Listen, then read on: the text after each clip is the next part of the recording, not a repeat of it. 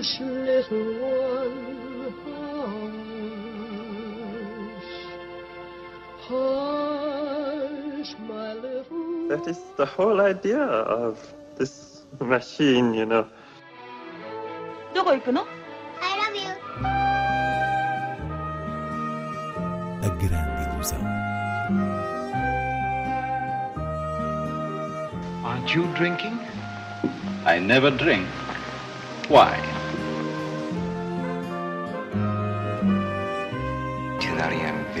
Hiroshima. J'ai tout vu. Tout.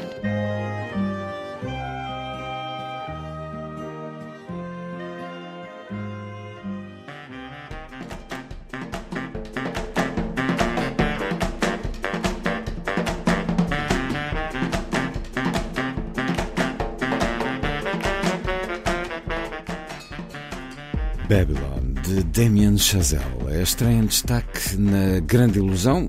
Inês Lourenço, destaque justificado pela sua presença na temporada de prémios, um filme sobre os excessos por trás da Hollywood dos anos 20. Um filme sobre esses excessos e eh, absorvido por eles, pela necessidade de mostrar muito e pensar pouco aquilo que se está a representar. Babylon é, sem dúvida, um dos títulos que marca a temporada de prémios em termos de nomeações e é muito provável que chegue aos Oscars. Mas é também um filme que se presta à polémica, porque Chazelle uh, simplesmente decidiu que a imagem dos loucos anos 20 em Hollywood poderia ser concebida como um épico desmedido de deboche, maus hábitos e, e sonhos elevados. Aliás, é bastante direta a mensagem dada através de um dos primeiros planos do filme, em que a lente fica totalmente coberta de fezes de elefante, isto para dizer que é compreensível que o realizador eh, que nos deu La La Land se tenha interessado pela verve desta época da indústria do cinema americano. O que é mais difícil de perceber é como, eh, a partir desse material, ele ergueu um filme colosso quase só à base de piadas triviais, escatológicas, que vão de festas, orgias, bebedeiras, a vómito em ambiente chique, com situações eh, de rodagem pelo meio, as dificuldades técnicas inerentes à transição do cinema mudo para o sonoro. Mesmo aqui, o que vemos é a repetição de takes a um ponto exaustivo, apenas com o propósito de ilustrar a trabalheira que era e transmitir essa sensação. Ou seja, não há nada de novo a não ser o ritmo e a grande escala que Chazelle dá ao conjunto destas coisas com uma vontade enorme uh, de fazer a síntese perfeita e absoluta. Mas descendo à história, o filme começa perto do final dos anos 20, numa dessas festas babilónicas em que uma aspirante à atriz, interpretada por Margot Robbie, se cruza com um moço de recados que é suposto ser o nosso guia neste passeio pelos bastidores dos estúdios e ambos, a partir daí, entram na sua individual rota de ascensão, ela como atriz, ele como assistente de um ator, uma estrela com o rosto de Brad Pitt que, como qualquer um dos atores, remete aqui para figuras populares da, da indústria dessa altura. Depois, o que temos é um olhar sardónico uh, sobre várias situações, numa montagem rítmica uh, de tirar o fogo, que tem sempre como finalidade fazer o espectador sentir a adrenalina e aquela ideia de que tudo era em grande. É curioso uh, que este tipo de obra, que me parece um falhanço glorioso, não deixa de ser uh, válida e significativa na carreira de um realizador, e penso que Babylon.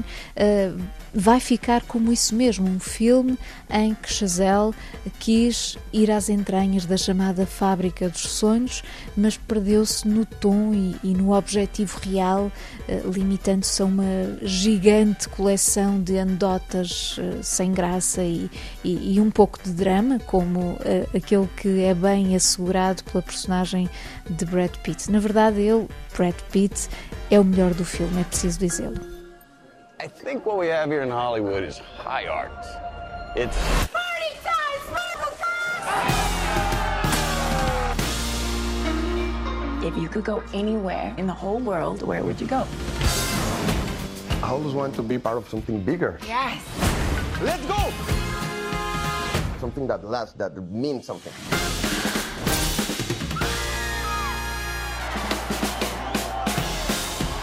You know, when I first moved to LA, I got your face tattooed on my back. you know what the signs on all the doors read? No actors or dogs allowed. I changed that. Good morning! Good job for you. I'll do anything. That's the cocksucker they sent to screw us. This bitch is stealing the scene right from under me. She's icing her nipples so they perk up through her dress. I ain't icing my nipples. This is natural. Where do you say we come in for my close-up now?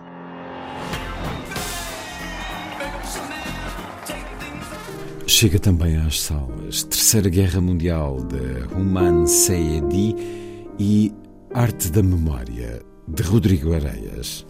Terceira Guerra Mundial é um filme iraniano, aliás, mais um filme iraniano que mostra como o cinema deste país uh, está bem vivo. Tivemos no último ano a revelação de Said Rustai com A Lei de Teherão e Os Irmãos de Leila e Panapanahi com A Estrada Fora e este Terceira Guerra Mundial é também o primeiro filme de Roman Sayedi que constreia nas nossas salas. O título, naturalmente, cria expectativas de algo mais ou menos literal, mas a, a, sua leitura é bastante complexa. Tudo anda à volta de uma personagem, um trabalhador das obras que depende de salários ocasionais e um dia surge a oportunidade de uma construção que ele não sabe que se trata de um cenário para um filme sobre o Holocausto. Acontece que quando a construção está concluída, começa atabalhoadamente a rodagem e essa mão de obra braçal e analfabeta é arrastada como figurante, ou seja, aqueles homens são filmados como prisioneiros de um campo de concentração sem que o saibam, ao ponto de certa altura, o nosso protagonista ser chamado para substituir o ator que fazia eh, de Hitler, portanto, o cúmulo, porque este teve um problema de saúde que o impede de continuar na rodagem. Até aqui tudo parece uma comédia absurda, com este homem numa situação ridícula, sem sequer ter ideia de quem é Hitler. Mas quando uma mulher, uma prostituta com quem ele mantém algum contacto, lhe pede ajuda para esconder no seu abrigo, no local da rodagem, algo de muito grave vai acontecer e o filme resvala para o território da tragédia com uma fluidez eh, bizarra. É de facto um retrato inesperado com o seu lado de, de drama social que adquire contornos de fábula obscura e impactante. Já Arte da Memória de Rodrigo Areias é um pequeno documentário que reflete sobre a relação das imagens com os lugares através da memória e de como se produz significado a partir dessa relação. Parece um pouco abstrato, mas uh, essencialmente Rodrigo Areias capta o processo criativo de uh, três artistas plásticos, Daniel Blaufuchs, Pedro Bastos e José Rufino, procurando o modo como diferentes expressões artísticas, enfim, os seus autores trabalham a memória ou são afetados eh, por ela. É sobretudo um objeto documental interessado na arte contemporânea, mas depois com um apontamento pessoal que o torna mais íntimo e meditativo. Vamos a outras sugestões de cinema. Neste sábado, dia 21, arranca mais um episódio do Close-Up Observatório de Cinema de Famalicão, na Casa das Artes, precisamente com uma das grandes estreias iranianas do último ano, já referido, Estrada Fora, de Panapanahi, seguido de Alcarraz, de Carla Simone, estendendo-se ao público escolar nos dias 24 a 25, com animações como a japonesa Mary e a Flor da Feiticeira de Hiromasa Yonebayashi. Passando para o Porto, a sétima edição do Indie Júnior, Festival Internacional de Cinema Infantil e Juvenil, começa no próximo dia 23 até 29 de janeiro, com 55 filmes de 18 países. Uma programação que dá destaque à natureza, alterações climáticas e relações familiares em contexto de pobreza, centrando-se num tema mais abrangente, que é o mar, em relação uh, com a cidade do Porto. Há ainda um foco especial no cinema norueguês, animações portuguesas, como a muitíssimo recomendável Homem do Lixo, de Laura Gonçalves, ainda sessões de cinema de colo, oficinas para famílias com bebés, entre outras propostas espalhadas pelo Batalha Centro de Cinema, Biblioteca Municipal Almeida Garrete, Casa das Artes e Coliseu Porto AGAs. Por sua vez, em Lolé, também de 23 a 28 de janeiro, decorre a nona edição da Monstrare, Mostra Internacional de Cinema Social, que integra a programação do Algarve Film Week, com sessões de curtas e longas metragens nacionais, mas também internacionais, claro, para além de workshops, masterclasses e outros eventos como os prémios Cine Tendinha.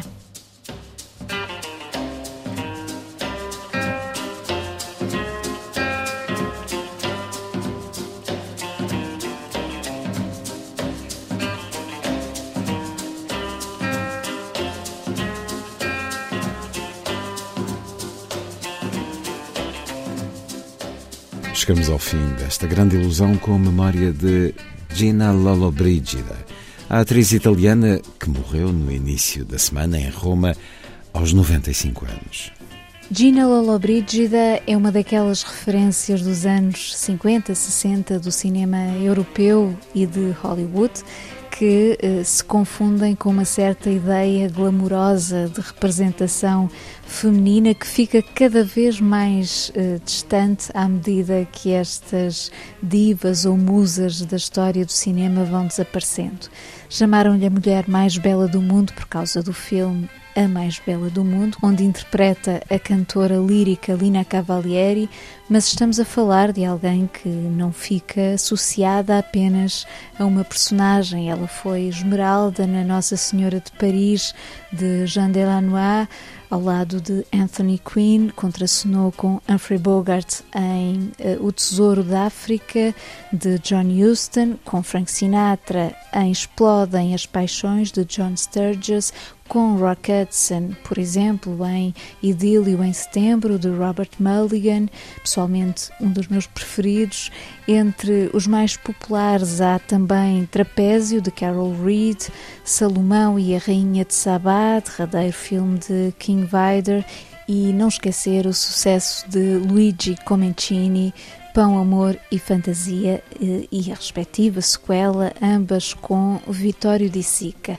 São apenas alguns dos títulos marcantes desta assumida rival de Sophia Loren que vamos homenagear com um certo precisamente de Pão, Amor e Fantasia para escutarmos na sua língua materna. Sole sole dell'amore